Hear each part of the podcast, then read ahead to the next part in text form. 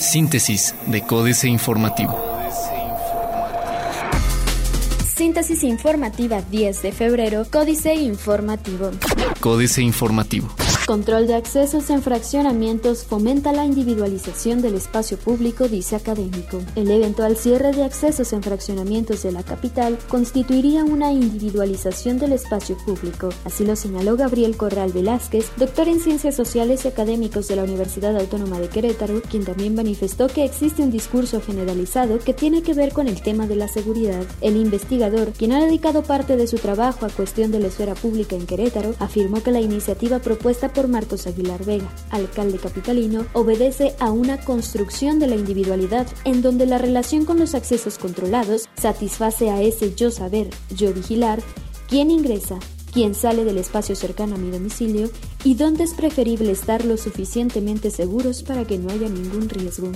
Iniciativa para controlar accesos en fraccionamientos debe someterse a consulta pública, dice activista. Los diputados locales deben someter a consulta pública la iniciativa de ley propuesta por Marcos Aguilar, presidente municipal de Querétaro, en la que se autoriza la colocación de casetas de vigilancia y control de acceso en los fraccionamientos. Así lo señaló Diana Laura Juárez, integrante de Activistas Juriquilla AC, quien también aseguró que esta iniciativa pretende privatizar todas las vialidades y que como residente de Juriquilla no está de acuerdo. La también ecologista aseguró que los colonos anteriormente habían tenido problemas porque el municipio quitó algunas de las plumas para el control de acceso. Diputada María Alemán presenta iniciativa que incluye cabildo abierto y revocación de mandato. María Alemán Muñoz, diputada en la legislatura de Querétaro, presentó la iniciativa de presupuesto participativo, cabildo abierto y revocación de mandato, la cual, explicó la diputada, surge a partir de reuniones con el sector popular. La legisladora aseguró que lo que se busca es generar nuevas figuras que permitan a los ciudadanos tomar decisiones. Explicó que esta reforma al artículo 7 constitucional referente a la soberanía y uso de las facultades ciudadanas en el orden de gobierno tiene como objetivo garantizar la creación de herramientas para asegurar la participación ciudadana y que la ciudadanía elija en qué gastar ese presupuesto. Gasolina lleva a la inflación anual a 4.72% en enero, la más alta desde 2010 de acuerdo con INEGI. El incremento en el precio de los energéticos, principalmente las gasolinas, registrado en enero, ocasionó que la inflación en ese mes subiera a 4.72% en términos anuales, mientras que en igual mes de 2016 el incremento fue de 2.61%, reportó el Instituto Nacional de Estadística y Geografía. La inflación anual de 4.72% registrada en enero de 2017 es la más alta para ese periodo desde marzo del año 2010, cuando llegó a 4.97%, de acuerdo con datos históricos del instituto. El Universal. Empresarios. Baja el dólar, un respiro para los productores. Asociación de Contratistas de Obras Eléctricas de Querétaro prevé alza de hasta 15% en obras eléctricas. Diario de Querétaro. Iniciativa privada descarta crisis por repatriación. Inicia Marcos Aguilar obras. En marcha 4 de los 21 proyectos pluviales por 8.3 millones de pesos. Reconocimiento por gestión pública. Nava presiona renuncias en la Defensoría, acusan. Plaza de Armas. Confiar en el futuro del país, pide Burgos. El Corregidor. Buscan incrementar exportaciones a Europa. En el marco de la Feria Agrícola Internacional Fruit Logística 2017, en Berlín, Alemania, donde participa México por conducto de Zagarpa y la Agencia de Servicios a la Comercialización y Desarrollo de Mercados Agropecuarios, ACERCA, Manuel Pozo Cabrera, coordinador general de promoción y fomento a la exportación, acompañado del ministro de Ganadería, Agricultura y Pesca de Uruguay, y con Rainer Bomba, viceministro de Transporte de Alemania, con la intención de incrementar las exportaciones mexicanas y el intercambio comercial entre los países. Sin firmar convenio, Rectoría y la CEA por adeudo. El vocal ejecutivo de la Comisión Estatal de Aguas, Enrique Pedro Rodríguez, informó que aún no han suscrito un convenio con la Universidad Autónoma de Querétaro para que esta última pague la deuda que tiene por el servicio de agua potable. Precisó que la CEA está en la disposición de que la máxima casa de estudios pague su adeudo con la realización de investigaciones o estudios referentes a obras pluviales y microcuencas, particularmente en la zona serrana y en el municipio de Querétaro. Congelada propuesta de comerciantes. Urgen revertir caos urbano en San Juan. Noticias. Destaca del prete el crecimiento del clúster automotriz. En el Marqués, 40 proyectos de obra este año. Presupuesto fijo a la UAC, pide el rector. El rector de la UAC, Gilberto Herrera Ruiz, dijo que hace falta una iniciativa en la que se pueda garantizar un presupuesto fijo a la Universidad Autónoma de Querétaro que tenga que ver con un porcentaje sobre el presupuesto total del Estado en el marco de la firma de un convenio de colaboración entre la máxima casa de estudios y el diputado Héctor Iván Magaña Rentería. Reforma. Duplica México déficit energético. En el 2016, México más que duplicó su déficit de hidrocarburos y derivados que tenía con Estados Unidos desde el 2015 de 5.2 mil millones a 11.5 mil millones de dólares, de acuerdo con un reporte de la Administración de Información Energética. Aunque históricamente la relación comercial de México con la Unión Americana en el sector energético había sido superavitaria, en el 2015 se revirtió principalmente porque las exportaciones de petróleo de petróleos mexicanos a ese país han caído un 38% desde entonces. Rechazan ministros bajarse el sueldo. Los ministros de la Suprema Corte de Justicia de la Nación se negaron a bajarse el salario. En un documento firmado por el secretario general de Acuerdos de la Corte, Rafael Coello Cetina, se asegura que, para los juzgadores, sería inconstitucional cobrar menos dinero. El oficio fue entregado a la asociación civil Somos Más, que, en enero pasado, en el marco de las protestas contra el gasolinazo, pidió a los ministros reducir sus ingresos luego de que el Poder Judicial registró uno de los principales aumentos presupuestales. Fracasa rescate fronterizo. Casi tres años después de que el titular de la CEGOP, Miguel Ángel Osorio Chong, anunció que tomaría en sus manos la seguridad de la frontera y lanzó una estrategia con la promesa de reducir la violencia en Tamaulipas, el terror desatado por la delincuencia se ha recrudecido este año, en especial en las carreteras que conectan a Nuevo León con ese estado. Asaltos de comandos armados, robo de vehículos y de pertenencias y hasta plagios masivos a plena luz del día son algunas experiencias que han enfrentado viajeros que van a la frontera. Apoyarán con Bansefi impacto en remesas. El gobierno federal planea utilizar el Banco Nacional de Servicios Financieros Bansefi para mejorar los costos del envío de remesas y así minimizar el impacto que pudiera tener un impuesto a esos recursos en Estados Unidos. Vanessa Rubio, subsecretaria de Hacienda, aseguró en entrevista que la banca de desarrollo, principalmente Bansefi, se va a involucrar más en el tema de remesas desde Estados Unidos con el fin de volverse una mejor opción para los migrantes. La jornada. Eleva el Banco de México medio punto su tasa de interés y la ubica en 6.25%.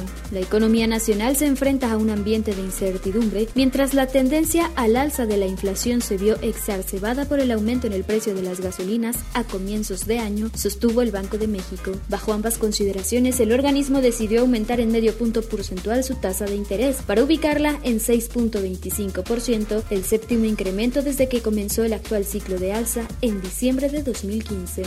El gasolinazo llevó la inflación anual a 4.7% en enero, de acuerdo con INEGI. México debió diversificar su mercado desde 2008, dice Comce. Aunque las exportaciones de México durante 2016 solo disminuyeron 1.8% respecto del año anterior, Fernando Ruiz Huarte, director general del Consejo Empresarial Mexicano de Comercio Exterior Comce, consideró que México depende más de las exportaciones hacia Estados Unidos, pues no ha diversificado el mercado comercial. El dirigente empresarial explicó que pese a que se esperaba una disminución en las exportaciones, esto no sucedió. MID, nuevos desafíos dan más relevancia a crearse. Los desafíos planteados por el nuevo entorno económico global confieren mayor relevancia a la creación de las zonas económicas especiales, C, iniciativa que busca impulsar el desarrollo en regiones de menor crecimiento del sur del país, dijo José Antonio Mid, secretario de Hacienda. Este jueves, durante una reunión en el Palacio Nacional presidida por Mid, quedó definida la operación de esas regiones económicas para 2017 y 2018, creadas el año pasado por iniciativa del presidente Enrique Peña Nieto, y que, inicialmente, se asentarán en Puerto Chiapas, Chiapas, el corredor interoceánico del istmo de Tehuantepec, de Salina Cruz, Oaxaca, a Coatzacoalcos, Veracruz y Puerto Lázaro Cárdenas, en municipios de Guerrero y Michoacán. Excelsior. Bancico sube tasa para frenar alzas, inflación no bajará de 4%, reconoce. Regresa México a 94% de centroamericanos, en 2016 fueron 143 mil. En el último año, el gobierno mexicano devolvió a sus países de origen a 94% de los centroamericanos que fueron presentados ante la autoridad migratoria del país. Según estadísticas de la Unidad de Política Migratoria de la Secretaría de Gobernación, el número de extranjeros presentados de la región América Central fueron 153.641. En tanto, los migrantes regresados a su país de origen fueron 143.226 es decir, solo 6.7% del total.